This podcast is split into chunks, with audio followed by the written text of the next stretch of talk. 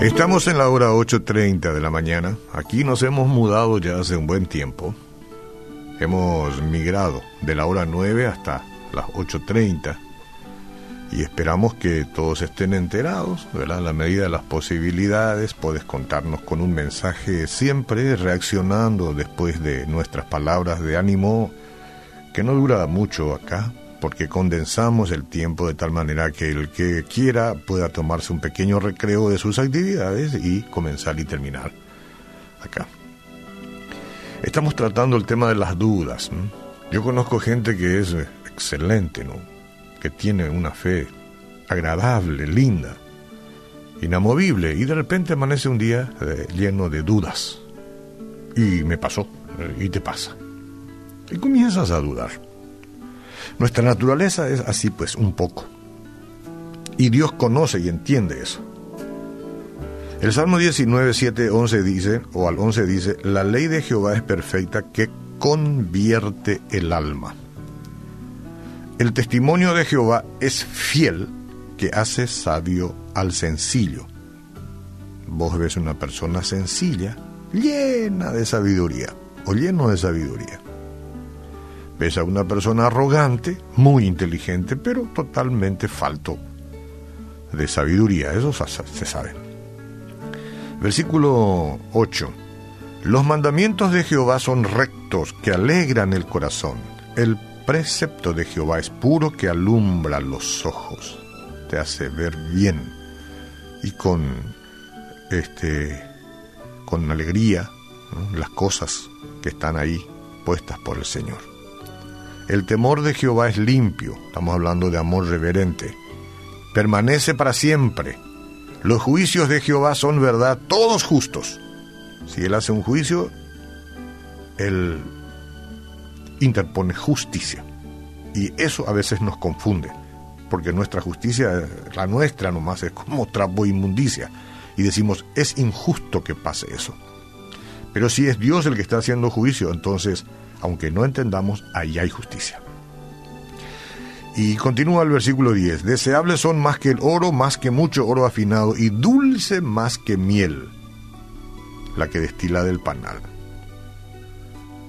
Tu siervo es además amonestado con ellos, en guardarlos hay grande galardón. Bueno, ese es el camino.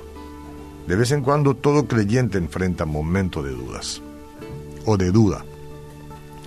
Quizás hoy sea para vos un día de duda, donde te confundiste y no estás para nada con ganas de, eh, este, enarbolar tu fe pequeñita, mediana, como sea, ¿no?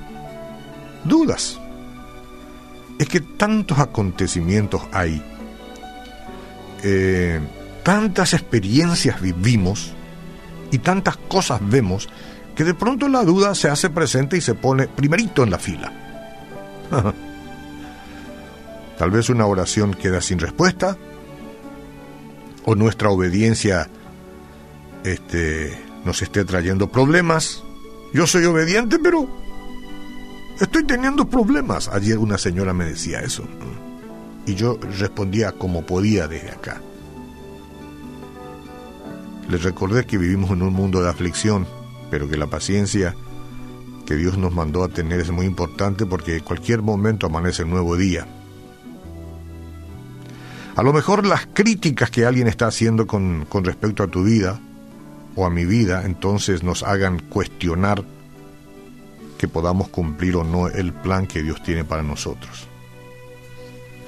Dudar de Dios nos puede obstaculizar, eso tenemos que saber. Puede, la comunión con Él puede quedar obstaculizada, la comunión con Él, los creyentes vivimos por fe, pues, que es la única manera de agradar a Dios. Nosotros no le agradamos a Dios eh, con nuestras eh, obras solamente, o con la lucidez de nuestro intelecto. Todas estas cosas son importantes, pero nosotros le agradamos a Dios por fe. La duda socava la fe y produce inseguridad. Eh, dudar de Dios puede también cortar nuestra vida de oración.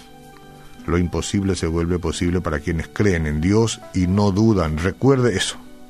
Es imposible, se vuelve posible. El servicio para el reino no debe estar este, distorsionado por nuestra duda. Lo imposible se vuelve imposible, pero el Señor, eh, lo imposible se vuelve posible. Y el Señor nos pide que emprendamos tareas enormes. Y promete que el Espíritu nos dará poder para llevarlos a cabo.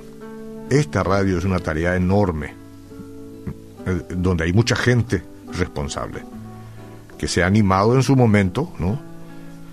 Este, porque sabe que Dios promete su Espíritu Santo para la realización de este ministerio. Y no vamos a decaer por ello. Al contrario. Y las bendiciones también pueden quedar truncadas, ¿eh? si es que estamos dudando.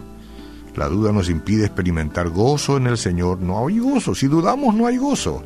Y también nos roba la paz, la paz que Dios nos da.